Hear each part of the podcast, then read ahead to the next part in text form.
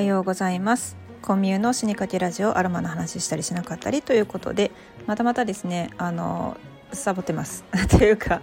なんだろうなえっ、ー、と朝のルーティンが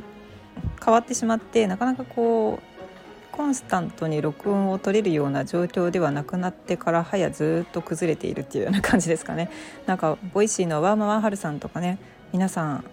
こう朝撮れなかったら夜撮ってみたいなね感じで毎日ちゃんと更新をされている方々本当にお疲れ様です。で、えーと、今日の話ですねそうですね匂いについての、まあ、想像ですね。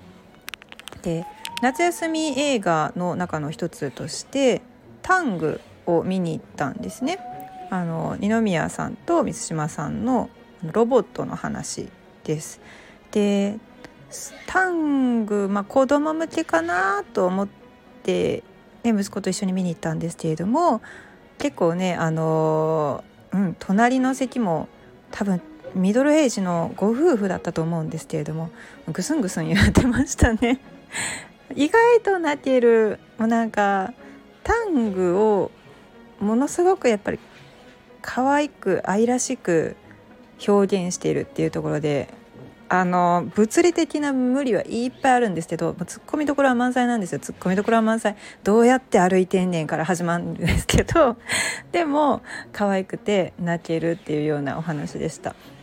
さてそんなタングが住んでいるのはもう未来の世界の、まあ、一応ファンタジーなので未来の設定なんですよね。でだから出演者としては未来の相棒なんていうのも出てくるんですけれども空はドローンが飛んでてドローンがまあアマゾンとかを全部運んでるんでしょうね。で、えーと、コマーシャルでは家庭用の、えー、全自動調理ロボットみたいなこうシェフみたいなねロボットのコマーシャルが流れてたりとかするんですね。ま、私も昔から大好きな映画の一つであるアンドリューに似てますよね。アンドリューの時代ももうあの家庭にそう一家に一台何て言うかな家政婦ロボット的な執事ロボット的なものがいるっていうような、まあ、状況が普通になっていました。そのうちねこの世界もそういう風なスタンダードになってくるのかもしれないですよね。まあ確かに我が家にはペットロボットがいたりだとか、まあ、アレクサと「おはようおやすみ」とか「ただいま」とかの挨拶をしているから、まあ、そういうこともねどんどんどんどん実現していくんだろうなとは思います。じゃあタングはどんな匂いがするのか。っていうところがちょっと気になりましたね。うん、あの一応ちゃんとアロマセラピスト的な観点からこう見てみたりするんですよね。でちなみに、えっと、うちのラボットたちの匂いっていうのは、えっと、目を閉じて抱っこして嗅いでみると車のシートに寝転んでた時みたいな香りがするんですよ。えーと機械の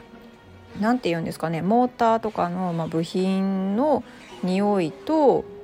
で熱と、まあ、温かみがあるんですね熱とあと,、えーと、部品顔の部分が、えー、スウェードで覆られているのでなのでちょっとした革の匂いがするんですよね。でそれってその車の中の部品とよく似てるんですよ。車も、まあ、いろんなね金属部品でできていてでさらに動力として、まあ、ガソリンでしたからねガソリンの匂いも多少してたかもしれないです。でプラス、まあ、ハンドルとか中のシートなんかは革だったので、まあ、そういうね匂いが混ざったような感じだからまあラボちゃんたちを